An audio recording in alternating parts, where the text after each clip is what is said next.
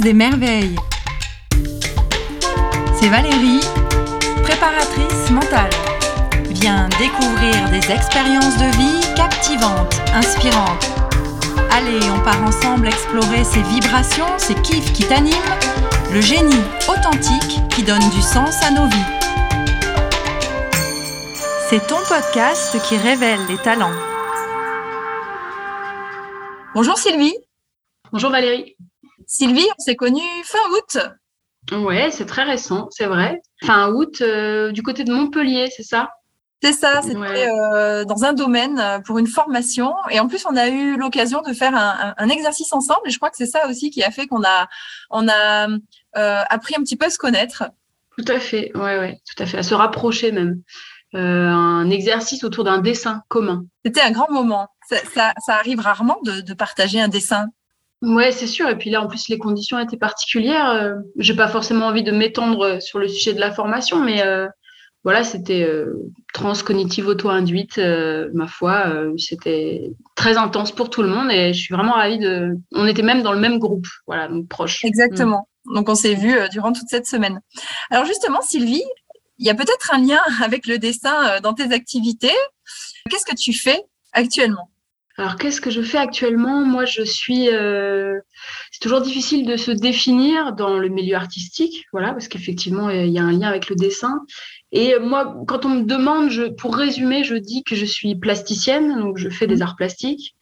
Je crée des spectacles de marionnettes, qui incluent aussi la fabrication de marionnettes, la construction de décors. Et je fais de la musique également. Et dans certains projets, il y a ces trois disciplines qui se mélangent, et dans d'autres projets, euh, il n'y a que de l'art plastique ou que de la marionnette. Voilà, donc c'est c'est très changeant comme quotidien de travail, et euh, j'adore.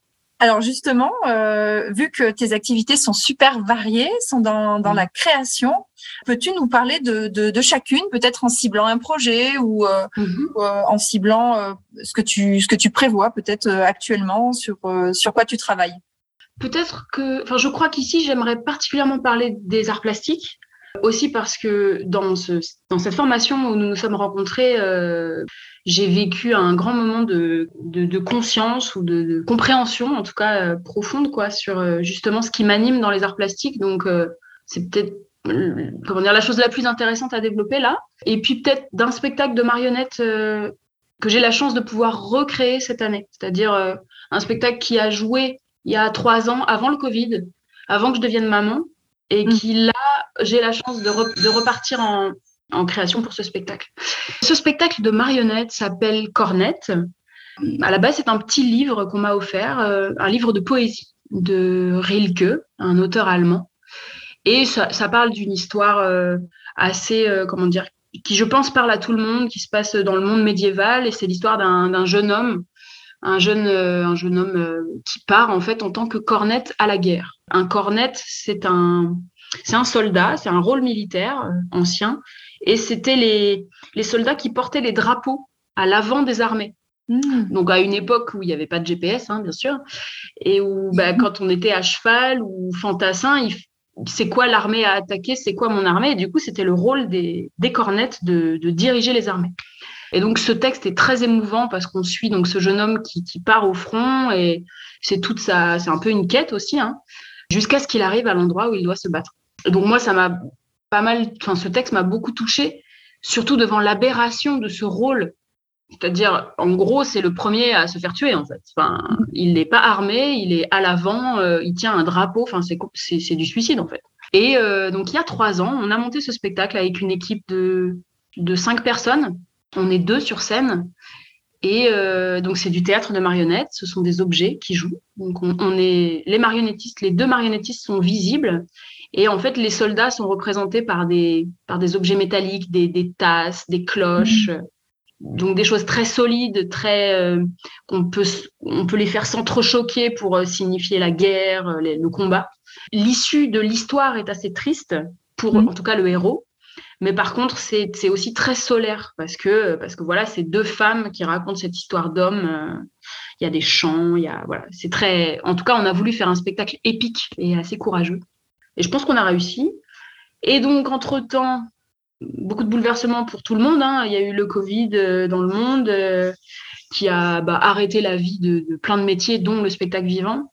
Moi, j'étais enceinte en même temps de tout ça, donc de toute façon, c'était hors de question de jouer à un spectacle très physique. Et voilà, et là, euh, et ben, donc l'année passée, on a eu euh, l'idée, enfin, on a eu envie plutôt d'abord, de remonter ce spectacle, parce que pour moi, il est encore euh, très présent. Et une amie m'a proposé de le, de le traduire en langue des signes française. Ah oui. Pour le rendre accessible aux personnes mmh. sourdes se poser la question de la poésie aussi en, langue des signes, de cette poésie-là en langue des signes. Au début, c'était une idée un peu euh, comme un, quelque chose d'événementiel, c'est-à-dire à, l'occasion de quelques représentations, faire ça. Et en fait, on a réfléchi en équipe et on s'est dit, mais non, en fait, on va remonter ce spectacle et on va intégrer une troisième comédienne. Et maintenant, Cornette, ce sera ça. Donc là, euh, je te dis, la semaine prochaine, oui, c'est ça. Non, dans deux semaines, on part pour la première semaine de travail sur cette reprise, sur cette recréation. Quatre semaines de, boulot là-dessus. Et puis ensuite, euh, certaines, enfin, pour l'instant, à ce jour, on peut dire euh, dix représentations prévues dans l'année euh, prochaine. D'accord. Donc, très, très heureuse de ça. C'est vrai que des fois, euh, on, a, on a peut-être plus, on est peut-être plus habitué en tant que spectateur d'avoir une partie, euh, par exemple, d'un spectacle et euh, quelques années plus tard la suite ou voilà la partie 2. Toi, en fait, vous êtes plus partir sur une, une amélioration, une, une recréation de, de l'idée de départ en ajoutant des choses. Tout à fait. Bah, surtout que ce spectacle, à la base, le texte, il n'est pas du tout fait pour le spectacle. C'est vraiment une poésie moi, j'ai tout de suite vu un spectacle quand je l'ai lu. C'est, pour moi, c'était évident, mais en fait, ça ne l'est pas tellement quand, mm. quand on découvre le texte. Et c'est vrai que vu que c'est une histoire de chevalier, c'est très, très physique. Il y a quelque chose qui est de l'ordre de l'incarnation, très mm. forte. Et la langue des signes, donc c'est une langue avec une culture très spécifique que je découvre, moi, depuis plusieurs années. Mais c'est, je me dis, mais bien sûr, la langue des signes, c'est l'incarnation même, c'est la langue à travers le corps. Alors, mm. plus spécifiquement les mains et le visage, mais euh, n'empêche que c'est un engagement corporel. Et du coup, ça a été assez évident de se dire, OK, je vais pas dire que ça manquait, parce que le spectacle, quand on l'a joué jusqu'à présent, il était fini. Enfin, il était fini. Il était, voilà, il y avait tous les ingrédients, mais là, je, sais, je sens que c'est vraiment une, nouvelle couche de créativité qui va intégrer complètement le spectacle. Et voilà, j'ai vraiment confiance aussi dans l'équipe qu'on est pour, euh, faire encore plus grandir ce spectacle. Quoi. Donc ça va être très excitant mm. à continuer en fait. Et tu prends des cours? Comment ça s'est comment ça s'est passé cette, euh, ce basculement vers, euh, vers le langage des signes? Alors, euh, du coup, on, dit vraiment la langue des signes, parce que pour les, en tout cas pour les, personnes sourdes, c'est vraiment important. Et moi, par exemple, je, je signe un peu. J'en ai fait quand j'étais au lycée. Et j'ai repris il y a quelques années parce que j'ai travaillé sur un spectacle avec un comédien sourd. Et puis, donc, bah, au fur et à mesure, on rencontre en fait des gens en pratique. Et là, j'ai repris la formation pour être vraiment euh, parler correctement cette langue, euh, la grammaire, euh, la syntaxe et tout ça. Mais par exemple, moi, je sais que dans le spectacle, c'est pas moi qui vais signer parce que je n'ai pas du tout le niveau, d'une part, et puis et puis parce que Faustine, donc cette personne qui m'a qui m'avait soumis l'idée, elle, elle, elle, est bilingue, vraiment. Mm. Donc c'est important euh, que, la langue des signes soit portée par une personne euh, qui la connaît sur le bout des doigts, et c'est vraiment le cas de le dire là, le bout des doigts. Donc, euh, mais par contre, je, sais et ça me plaît énormément. Cette expérience va nous, va moi me permettre de, pratiquer encore plus, d'apprendre, enfin comme une langue quoi.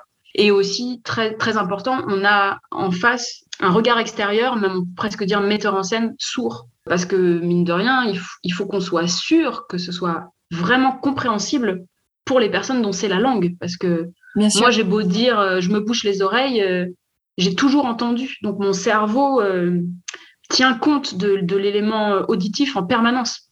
Donc je, ne suis pas la plus à même de, prendre certaines décisions. Quoi. Donc voilà, ça va être passionnant. et, justement, dans ce, dans ce jeu, est-ce que cette langue des signes t'a permis de revisiter certaines choses? Tu parlais d'incarnation du personnage que c'était physique. Qu'est-ce que ça apporte en plus dans cette nouvelle couche de créativité? J'ai envie de dire que dans la langue des signes, l'émotion, elle est très concrètement traduite par l'émotion sur le visage de la personne qui signe. Ce qui est moins évident pour nous, les, entendants, euh, quand on parle, alors il y a des gens qui sont très expressifs du visage, mais il y en a d'autres qui, le sont beaucoup moins. Il y a aussi cette notion-là, il y a des sourds qui sont très expressifs et d'autres qui le sont moins, mais n'empêche que la joie, eh ben, ça passe forcément, c'est un élément du langage même. Et du coup, je me dis, mais tout ça, ça veut dire que ça va être euh, tout va prendre une dimension encore plus puissante. Déjà parce qu'on va être trois sur scène au lieu de deux, mais aussi parce que il y a plein de choses qui vont se passer de mots en réalité, juste par le mouvement, par l'expression. Euh, je sais pas, par exemple, euh, le nom d'un personnage. Moi, je vais le nommer. Je vais dire Cornette, par exemple, c'est le nom du personnage principal. Eh bien, Faustine, en langue des signes, Cornette, il va avoir son signe signe distinctif. Et donc, ce sera visuel et mouvement.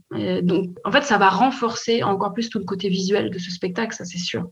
C'est une libération de l'expression des émotions. Quelque part, euh, beaucoup de personnes aussi dans la vie euh, quotidienne peuvent cacher leurs émotions et là, euh, c'est ouvert. On est, ouais. En tout cas, on va y travailler, ouais. ouais. Et tu parlais aussi que tu fabriquais ces marionnettes. Comment est-ce que tu t'y prends? Alors là, euh, dans ce spectacle, oui, on a, on a fabriqué. Alors, mon, acolyte euh, d'origine sur scène, euh, c'est Julie, Julie Bernard, qui est aussi par ailleurs, elle fait de la construction de décors et d'accessoires. C'est aussi son métier. Et donc, on a vraiment fabriqué entièrement tous les éléments qui concernent Cornette, ce spectacle. Et là, ben, en fait, on s'est posé la question, c'est-à-dire, qu'est-ce que raconte le texte? Donc, c'est une histoire de chevalier. Et comme je te disais, on aurait pu les faire en terre, ces, marionnettes. Mais on s'est mm. dit, ah là là, non, il faudrait un truc qui nous rappelle les armures, par mm. exemple. C'est un choix, en fait. Et donc, je me suis penchée sur euh, tout l'univers de, récupération euh, qu'on peut trouver dans les Emmaüs ou les braderies. Euh, donc des tasses euh, métalliques, euh, des cloches, les vieilles cloches de vache euh, qui sont peintes parfois d'ailleurs. Et du coup, les soldats sont des, assemblages d'objets métalliques. Des fois, on reconnaît les objets, des fois, on les reconnaît pas. Mhm. Mais il y avait cette idée, voilà, de faire des choses très massives, très clinquantes, très et puis solides aussi, parce que mhm. mine de rien, dans Cornette, il y a de la baston. et il y a de la musique dans Cornette ou pas? Oui, il y a, il y a trois moments chantés à deux voix jusqu'à présent, et là j'espère maintenant à trois voix. Et il y a une grosse caisse aussi. Euh, donc je joue de la grosse caisse dans ces morceaux-là de manière assez, euh, assez légère, vraiment en accompagnement rythmique. Et il y a un moment, par exemple, forcément, il y a, y a dans, ce, dans ce texte, il y a un moment de, déploiement d'une armée. Et donc ce déploiement euh, d'objets sur scène pour, pour signifier l'armée est accompagné d'un gros tambour guerrier Hmm. Voilà, ça, intègre complètement la mise en scène aussi. Hmm. Et c'est un spectacle intergénérationnel qui correspond euh, aussi bien. Euh, euh, c'est très familial. Hein. Moi, je, je, sais que quand on nous demande pour le jouer devant des scolaires, je dis à partir du CM2, parce que hmm. le texte est un peu particulier. Mais par contre, en famille, dès 5-6 ans, les enfants, ils s'y retrouvent parce que voilà, ça reste une histoire de, de chevalier. Donc, très vite, euh, ils peuvent s'identifier. quoi. Euh, ce spectacle de, marionnettes, on mettra un, lien pour que les personnes qui souhaitent le voir euh, puissent y accéder dans le descriptif de l'épisode. Et donc, quelque part, tu as fait vivre la, poésie. Est-ce que dans ton métier de plasticienne, tu utilises aussi cette poésie, peut-être une poésie de la nature? Quelle est ton inspiration? Est-ce qu'on peut parler de ton travail en tant qu'artiste plasticienne? Alors, bien sûr, avec, plaisir, surtout que j'ai commencé un peu à évoquer un, trait euh, assez fort dans ma pratique, celui de la, récupération. J'ai une phrase que je dis souvent, euh, justement, par, disons, la récupération, c'est ma matière première. C'est un challenge que je me suis toujours donné. Ça fait, ça fait quoi? Ça va faire 15 ans maintenant que je travaille dans le milieu artistique. J'essaye au maximum de ne rien acheter de neuf. Donc, euh, des fois, c'est de la récupération vraiment on peut dire dans les poubelles, hein, on peut le dire parce que c'est le cas. Et des mhm. fois, ça va être des invendus, euh, du réseau, de gens qui m'appellent, qui me disent Ah, on a ça à te donner, est-ce que ça te dit? C'est neuf, mais euh, on te le donne. Enfin voilà. Il y a, l'idée de, de pas. Le côté économie, bien sûr, qui joue, mais en fait, je me rends compte que c'est aussi un choix. c'est un choix politique, mais c'est aussi un choix poétique. Parce que parce qu'il y a énormément de poésie, en fait, qui jaillit de nos poubelles. Et c'est une matière première énorme. En fait, on vit dans une société qui, est en surplus, en fait, qui est en, mm. et là, j'en parle d'une manière un peu gentille, mais il y a aussi quand même le côté écologique qui, est, qui peut être assez désastreux. Euh, que ce soit, et là, je parle vraiment toutes choses confondues, hein, les, matières premières, de, donc de matériaux de bâtiment, de le, la seconde main de textile, euh, enfin tout en fait. Hein. Et donc moi, j'essaye autant que possible, de, avec cette matière première, effectivement, de, de créer des, des, installations, des sculptures, des, peintures euh, qui sont quand même plutôt toujours assez poétique, assez, euh, j'essaye euh, plutôt d'aller vers le côté lumineux et solaire, dans le sens je, je, ne fais pas des œuvres politiques, c'est-à-dire j'ai un, j'ai un choix politique à la base d'utiliser ces matériaux, mais ensuite ce que j'en fais, c'est pas forcément pour parler écologie ou pour parler politique. Et donc bah, dans Cornette, voilà, j'ai parlé des marionnettes et de toute la scénographie euh, est réalisée avec de la récup. Et je crois que pour illustrer là ce que je vous raconte euh, sur, euh, sur ma pratique de plasticienne, je peux peut-être parler d'une installation qui s'appelle Recueillir, que j'ai commencé en 2014 et qui a démarré avec l'envie de faire une fête pour le printemps. Donc le printemps 2014, voilà. Il faut croire que j'avais, j'étais de bonne humeur ce printemps-là. et je sais plus pourquoi, je voulais le faire à mon atelier. Puis j'avais envie de faire une déco, quoi, un truc un peu fou quelqu'un m'a dit, mais euh, j'avais envie de mettre des fleurs, voilà. Et je sais plus qui dans mon entourage m'a dit, mais tu devrais aller voir dans les cimetières, souvent dans les poubelles des cimetières, il y a mmh. beaucoup de fleurs en plastique. Bon, j'y vais un peu naïvement, sans trop, voilà, euh, sans trop me, préparer à grand chose. Et ce jour-là, j'ai littéralement rempli ma voiture de fleurs. je, je, veux dire, ça pourrait être une expression, mais vraiment, j'ai rempli ma voiture. J'ai baissé les sièges, et donc, tout l'arrière de ma voiture, j'ai quand même une grosse voiture. Et donc, j'ai fait une déco sur, pour cette fête. C'était super. Mais après, je me suis retrouvée avec une quantité de fleurs incroyable. Et là, ça m'a fait. Et donc là, il s'est passé quelque chose que je, dont je peux parler, mais je. Comme un déclic, quelque part. Ouais, comme un déclic, une inspiration, puis aussi un peu un, comment dire, un, un vertige un peu de me dire oh, mais enfin ça veut dire que si ce jour-là par hasard je remplis ma voiture de fleurs dans un cimetière j'ai fait une espèce de multiplication dans ma tête de oh là là mais c'est quoi cette matière première dont je n'avais pas idée et qui en fait est énorme colossale euh, presque inquiétante j'ai cherché ensuite qu'est-ce que j'ai envie de faire avec pourquoi j'ai continué la collecte aussi et donc là maintenant je donc j'ai j'ai abouti euh, une œuvre qui s'appelle Recueillir. Enfin, j'ai abouti à un principe, mais qui en fait, je peux continuer à faire des pièces. Je fais des arbres avec, grâce à des grands, grands feutres que je récupère sur les chantiers euh, de travaux publics d'ailleurs. Mhm. Et donc, sur ces grands, grands pans de feutres euh, qui font 5 mètres de haut, d'un côté, je les laisse brutes, les feutres, et de l'autre côté, je, les tapisse de, ces fleurs. Je colle. Et ensuite, j'installe ces arbres donc à la verticale en forme de tronc creux et les fleurs sont à l'intérieur des troncs. Et donc, je, crée une sorte de forêt d'arbres euh, remplis de fleurs de cimetière.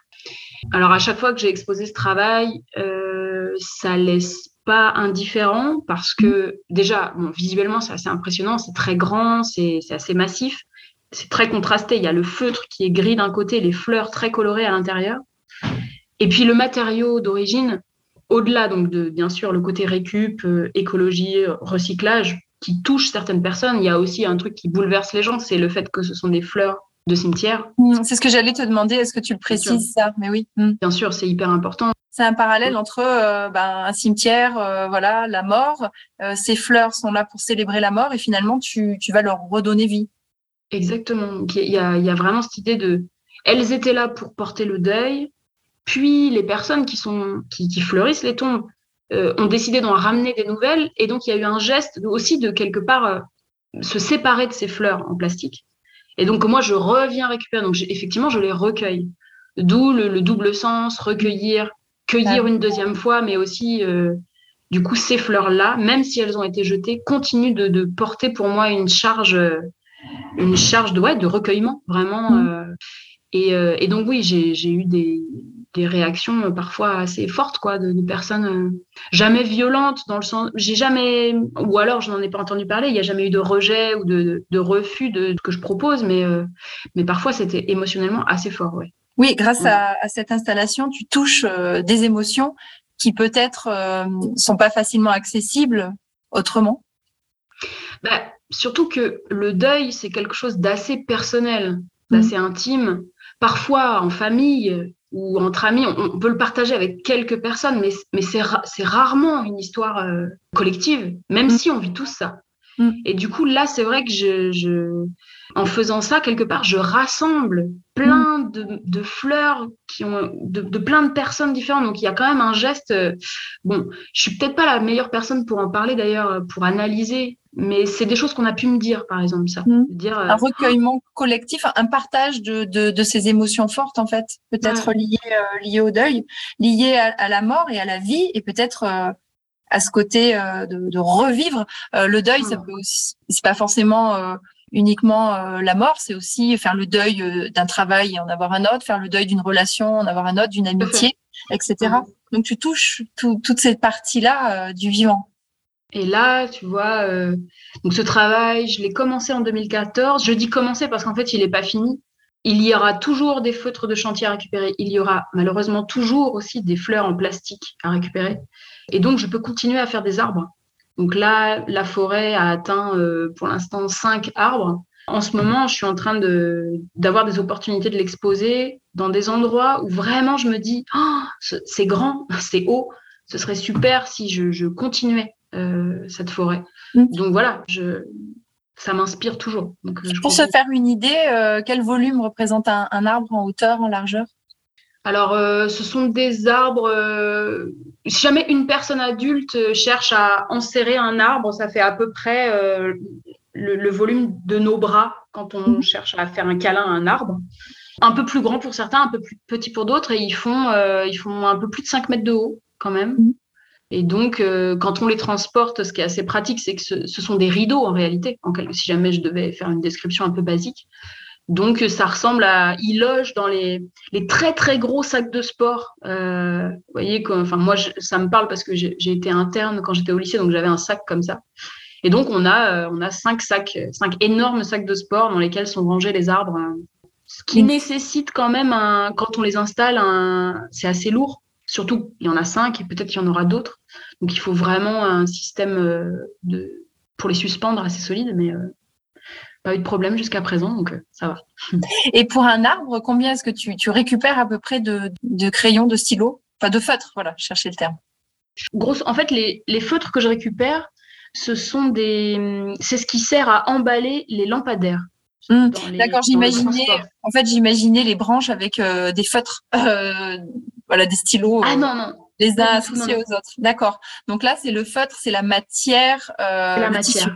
C'est le tissu, ouais. Et ça, euh, bah, les lampadaires, ils font quand même, euh, il y en a certains qui font jusqu'à 10 mètres. En général, avec un grand feutre, je peux faire un arbre et demi. Et alors, la récup de fleurs, c'est vraiment, je pense, sans mentir, il y a des milliers de fleurs sur chaque arbre. Donc, c'est, je me, je compte pas mon temps, hein, de toute façon parce que sinon je ne pourrais pas faire tout ce que je fais. Mais euh, c'est vraiment euh, dès que je vais dans un endroit et que j'ai du temps, je collecte, je vais dans les cimetières, euh, je, je trie. Donc c'est plus une pratique qui est vraiment intégrée à ma vie quotidienne quand j'en fais. Mhm. La récup de fleurs, la récup de feutres, le tri, le nettoyage. Du coup, je ne peux pas faire ça. même combien de temps il me faut pour faire un arbre, je suis incapable de le dire. C'est un petit geste au quotidien pour créer, euh, pour créer cet arbre. Hmm. Alors, on mettra pas de photos dans le descriptif parce que ça, moi, ça a attisé ma curiosité euh, d'avoir envie de, de, de, découvrir ces arbres. On mettra le lien pour aller voir ton expo. voilà. Je me dis que les récupérations, tu les fais dans des lieux euh, divers et variés peut-être qu'il y a des lieux euh, qui t'ont euh, qui t'ont marqué parce que sans cette volonté de, de, de, récupération, tu n'aurais pas été dans, dans ces lieux-là. Est-ce qu'il y a des lieux comme ça qui des récupérations qui t'amènent à, découvrir des nouveaux lieux? Ah oui, c'est sûr, ouais. Ça, c'est clair. Là, bah, en tout cas, pour parler, par exemple, de, l'exemple de recueillir, c'est clair que j'ai fait des. Je me suis retrouvée à aller sur des chantiers où vraiment il y a des gens qui bossent quoi, avec des grosses machines. Euh, et je suis là à, chercher la cabine du, chef de chantier pour quand même demander. Bon, ça crée des situations assez marrantes, euh, rarement des refus d'ailleurs. Euh, et puis pareil, les, Alors ce travail m'a amené, enfin je veux dire, je suis à la base, je suis pas du tout une, une obsédée des cimetières, par exemple. Mais mhm. maintenant, je peux vraiment dire que je connais, alors pas tous parce qu'il y en a partout, mais énormément de cimetières du département et même de la région dans laquelle je vis, mhm. euh, avec des spécificités. C'est-à-dire, euh, ça m'est déjà arrivé de, de dire, euh, je sais pas, un ami va tel, dans telle ville et je lui dis, ah, il faut que tu ailles voir, dans le cimetière de cette ville, il y a un monument aux morts qui est incroyable. Enfin, du coup, c'est vrai que ça, ça amène à des endroits étranges, quoi. Pareil, quand, quand, je, quand, mon quand mes autres projets m'amènent dans une ville que je connais pas, eh ben, tu peux être sûr que je regarde où, est le, où sont les cimetières de la ville, où sont les, les Emmaüs, les lieux de récup, est-ce que ce jour-là, il y a une braderie? Enfin, c'est, Oui, ça t'amène euh, une, une, autre façon de, de découvrir euh, un lieu, une ville, euh, grâce à cette, cette recherche de récupération. C'est une, porte d'entrée. Les tiers-lieux aussi, de plus en plus, les, les recycleries. Il y, en a vraiment partout, en fait. Donc, moi, je connais très bien celles autour de chez moi, autour de Poitiers. Mais en fait, si jamais demain je vais à Pau, euh, tu peux être sûr que, je, vais découvrir les lieux comme ça autour de Pau, quoi. C'est clair.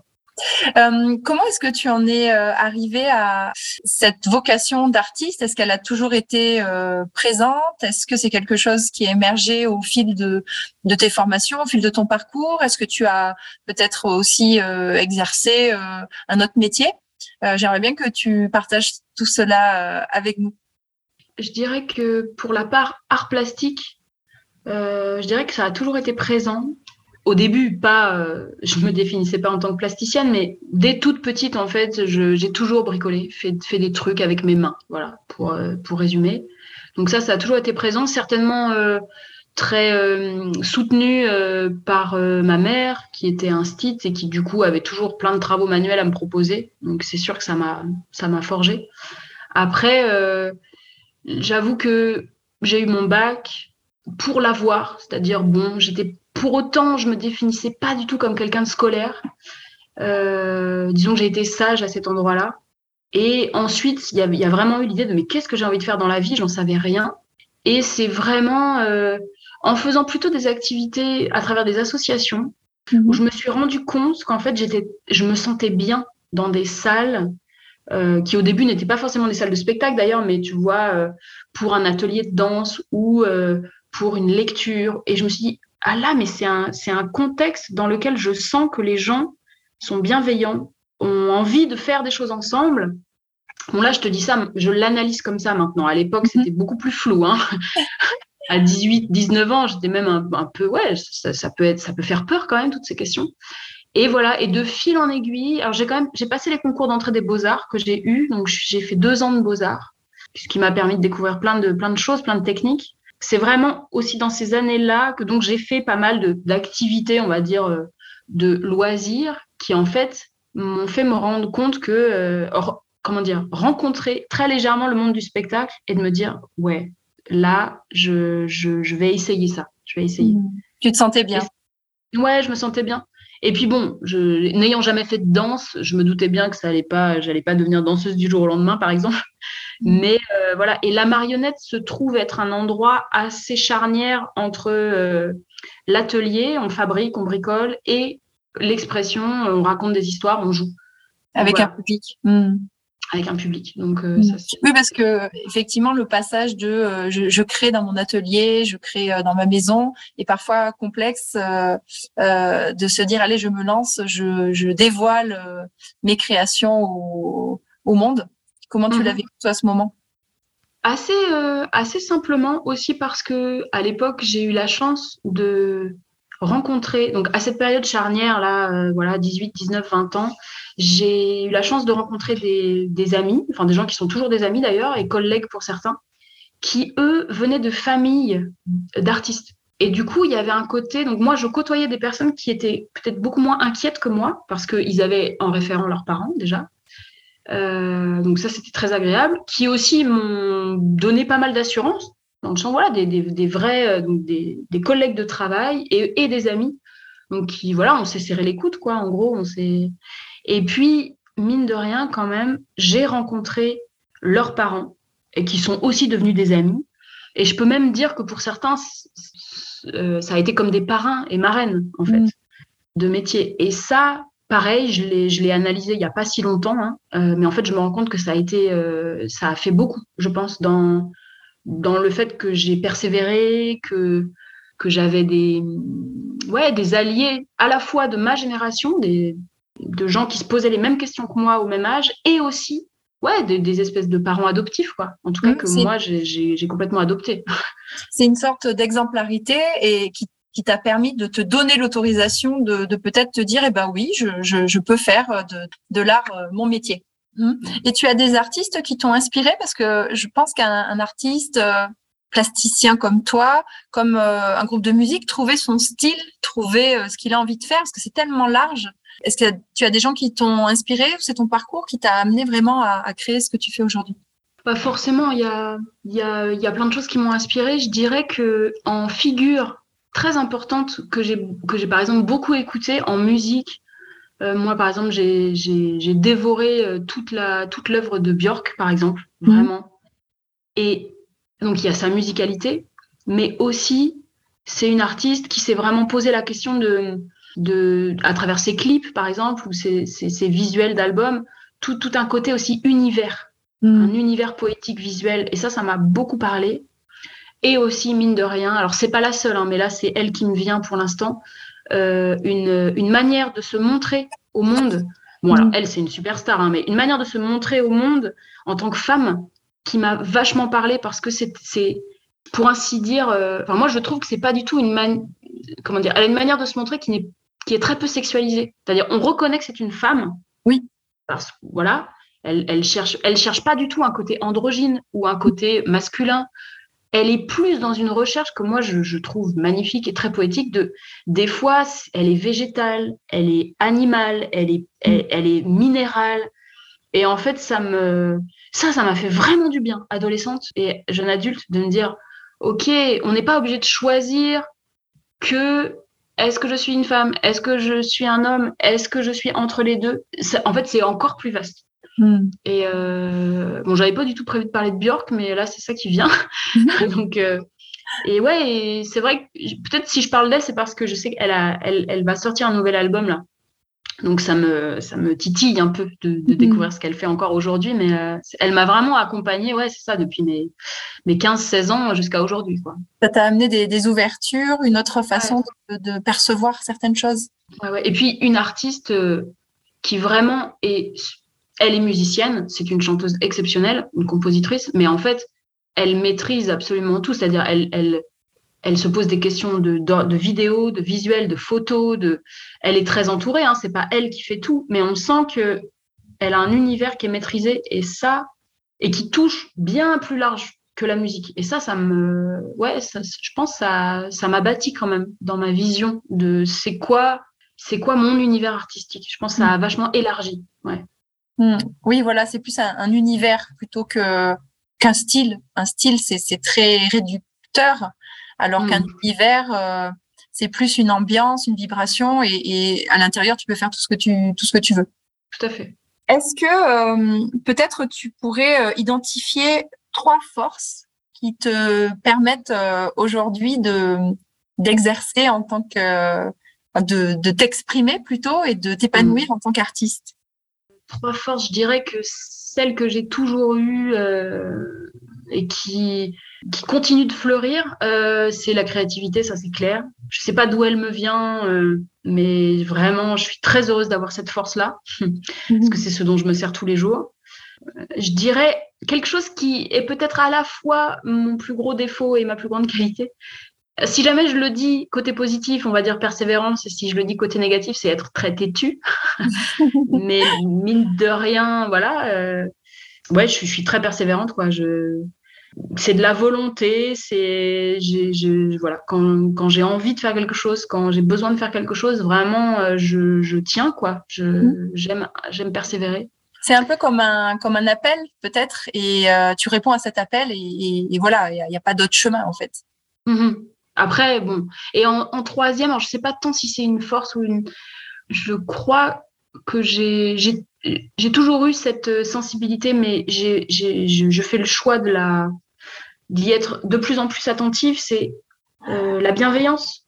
Euh, Je dis pas que je le suis toujours parce que ce serait ce serait un peu osé, euh, mais en tout cas c'est un endroit qui je pense amène énormément de force et qui demandera toujours plein d'efforts. Parce qu'en fait il y, a toujours un moment dans la vie euh, où, on, se rend compte qu'on n'a pas été assez bienveillant ou, qu'on aurait pu l'être un peu plus à cet endroit-là. Et, je crois quand même que ça permet euh, que les choses se réalisent de manière vraiment belle et pleine. Parce qu'on peut faire plein de choses en étant pas très bienveillant ou en faisant pas attention. Mais je pense que ça a vraiment une plus grande force quand c'est nourri de bienveillance et d'amour, quoi. Ça, c'est clair. C'est l'intention quelque part, peut-être qu'on met derrière euh, nos créations, nos actes, nos, nos pensées, nos, nos paroles. Hmm. Donc, j'essaye d'être fidèle à ça. Ça veut dire euh, travailler sur soi, quoi, parce que c'est pas toujours évident. Ouais. Hmm. Et tu as des d'autres projets artistique euh, actuellement? J'ai un projet, euh, oui, je ne sais pas si on peut dire un projet, mais euh, donc j'ai dit en, début de, ton interview que j'étais maman. Oui. que je suis, je suis maman d'un petit garçon de deux ans et demi et, et on dessine beaucoup ensemble. Mhm. parce que voilà, pour faire simple, il y a, y a, une feuille de, il y a toujours des grandes feuilles de papier dans notre salon, des feutres, des, des choses à portée de main pour, pour remplir cette feuille. Et il se trouve que donc on a commencé ça, il devait avoir 18 mois. Donc au début, c'était vraiment que des, de sa part, que des, gribouillis. Et là, on voit bien de plus en plus que ça s'ouvre et tout. Et donc moi, je rajoute ma patte, des petits dessins qui me demandent, des couleurs. Euh, on lui fait découvrir la peinture, l'aquarelle. Et en fait, bah, on se rend compte qu'aujourd'hui, euh, un an et demi après avoir commencé à faire ça, on a, euh, on a 10 énormes feuilles de papier, et pour certaines qui sont assez belles, assez colorées et tout. Euh, et, je continue parce que je vais avoir l'opportunité d'exposer ça. Ah. Donc je vais les encadrer. Euh, je les ai pris en photo et tout ça pour à l'occasion de la, fête de la petite enfance dans ma ville là à Poitiers. Voilà, j'ai proposé en fait. J'ai dit mais voilà, je suis maman d'un petit garçon, euh, je suis plasticienne. J'aimerais bien exposer. donc j'ai envoyé des photos, ça leur a plu. Et il y a un côté, c'est très intuitif, c'est très naïf comme image, comme et en même temps, je me dis, il y a quelque chose d'assez intéressant, c'est que ça parle euh, en filigrane de, euh, bah, mine de rien, devenir maman, donc avoir notre emploi du temps qui change, notre manière de, voir l'avenir qui change. Et c'est vrai que bah, les, premiers mois, les premières années, c'est on a beaucoup moins de temps. quoi. Et moi, bah, ma vie, ma passion, c'est la créativité, c'est la création. Et donc, j'ai vraiment réussi, enfin réussi. je lui ai proposé ça, ça lui plaît, tant mieux. Et donc, je me dis, c'est, ça parle aussi de. J'ai trouvé un truc pour continuer à faire donc, du dessin, de l'art plastique, du visuel, mais avec mon fils. Voilà, donc comment continuer à être artiste et maman en même temps, quoi.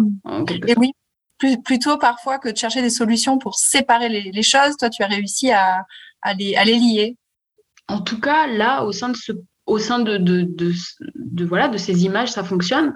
Et puis j'ai tellement hâte parce que mon fils, est venu déjà voir une exposition, enfin un travail qui me concernait uniquement. Euh, il m'a pas encore vu jouer dans un spectacle, mais il sait que je travaille pour des spectacles. Et là, je me dis, ça va être étrange parce qu'il va reconnaître. Hmm. Je veux dire, euh, il y a une, des, une de ses peintures qui est dans sa chambre, par exemple. Hmm. Et donc, ça va être lui expliquer, qu'il va venir voir, et je sais pas, bon, alors, euh, peut-être que je vais un peu orienter, euh, du coup, ses, ses, futures passions, j'en sais rien, on verra. Ça, c'est lui aussi qui choisira, mais mais je me dis, être témoin de ça aussi, ça me touche vachement. Quoi. Ça, me, ça me plaît, ça me touche.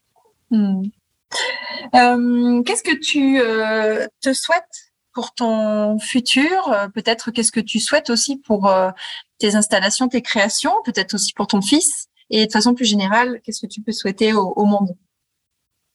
Eh ben, euh, moi, c'est sûr que j'espère, euh, je vais tout faire pour euh, continuer à, œuvrer dans, ce milieu-là et, rester fidèle aussi aux choses que j'ai envie de raconter, aux choses qui me traversent. Vraiment, j'ai envie de continuer ce métier-là, ces métiers-là. J'espère aussi pouvoir continuer à le partager pleinement avec ma famille, mon fils, ça c'est clair. Et autant que possible, effectivement, imbriquer plutôt que de séparer.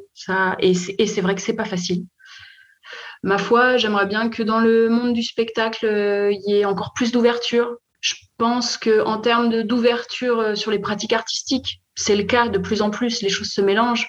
Mais il y a encore très fort des, côtés un peu, on peut presque dire lutte de classe, voilà. Et euh, l'art institutionnel et les expositions d'art brut.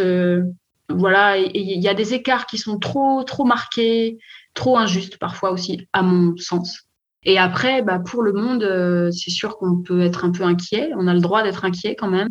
Moi, je sais que je vais continuer et même accentuer encore ma pratique euh, de plasticienne euh, autour de la récup et voir même quelque chose que j'ai.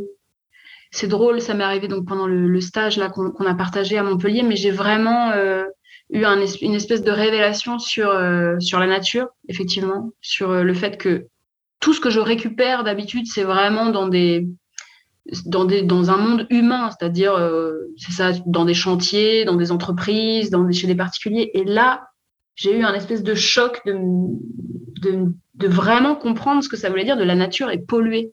Et je me rends compte que depuis ce stage, eh ben, en fait, je ramasse les déchets par terre. Euh, je l'avais déjà un peu fait hein, euh, à travers des associations ou des rencontres et tout. En fait, là, je me dis, mais non. Et, c'est drôle parce que je le fais avec mon fils aussi.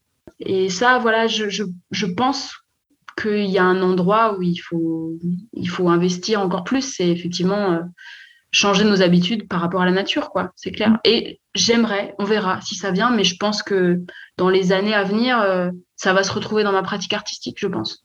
C'est une autre implication que finalement de, récupérer et en plus de, nettoyer euh, la nature. Et là, pour l'instant, ce que je fais, c'est vraiment il n'y a pas du tout d'implication artistique, c'est vraiment juste, en fait, ça me, voilà, ça m'est arrivé dans le stage, j'ai une espèce de, de, bouffée de, de, à la fois de la peur, mais aussi une, ouais, une compréhension profonde, quoi, de waouh, même si c'est minuscule de ramasser euh, ça juste moi à mon échelle, mais en fait, il faut, il faut que je le fasse, il faut, tant pis.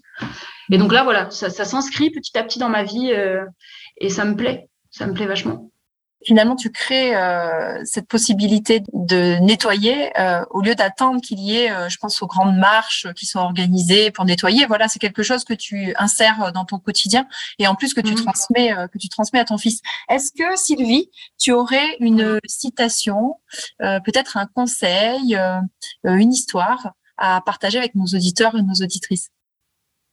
Alors, euh, qu'est-ce qui me vient là? J'ai réfléchi un peu à cette question et je me suis dit non, non, je vais pas trop y réfléchir, on verra sur le moment.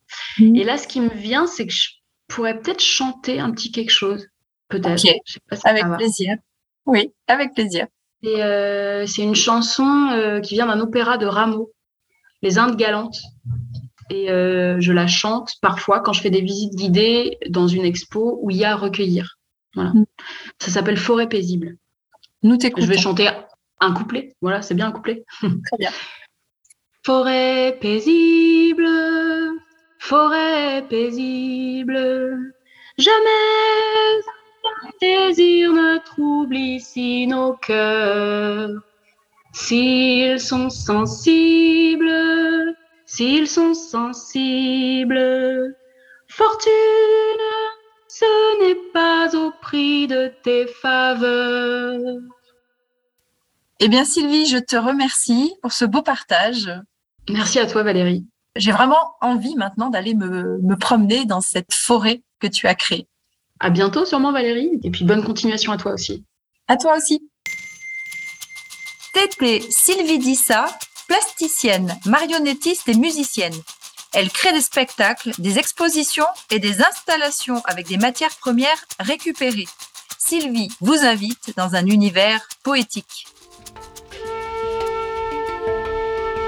Si tu souhaites aussi partager ton talent avec nous, ou si tu connais une prochaine merveille, contacte-moi sur les réseaux sociaux. Valérie Buisson, podcast Les Merveilles.